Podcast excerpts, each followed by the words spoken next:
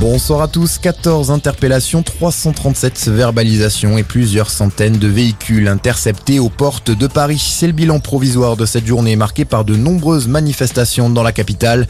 Malgré l'interdiction prise par la préfecture, des membres du convoi dit de la liberté sont parvenus à bloquer cet après-midi la circulation sur les Champs-Élysées.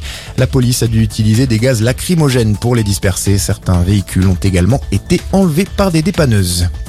Les participants du convoi de la liberté qui ne sont pas tous entrés dans Paris, certains ont préféré rester en banlieue. Un millier d'entre eux se sont notamment retrouvés pour un pique-nique à Fontainebleau.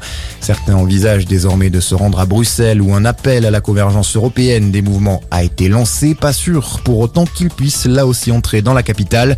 Les autorités belges ont interdit le mouvement. Près de deux heures d'entretien par téléphone pour tenter de faire baisser les tensions. Emmanuel Macron s'est entretenu avec Vladimir Poutine. Aujourd'hui, le président français a averti son homologue russe qu'un dialogue sincère n'était pas compatible avec une escalade militaire à la frontière ukrainienne. Les États-Unis affirment qu'une invasion russe de l'Ukraine pourrait intervenir à tout moment dans les prochains jours. Moscou dément et qualifie ces accusations de provocation.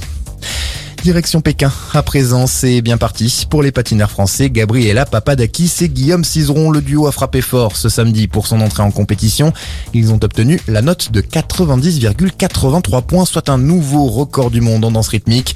Un peu plus tôt, le biathlète Quentin Fillon-Maillet a lui offert à la France sa septième médaille lors de l'épreuve de sprint en décrochant l'argent, la troisième médaille pour lui dans ces Jeux Olympiques.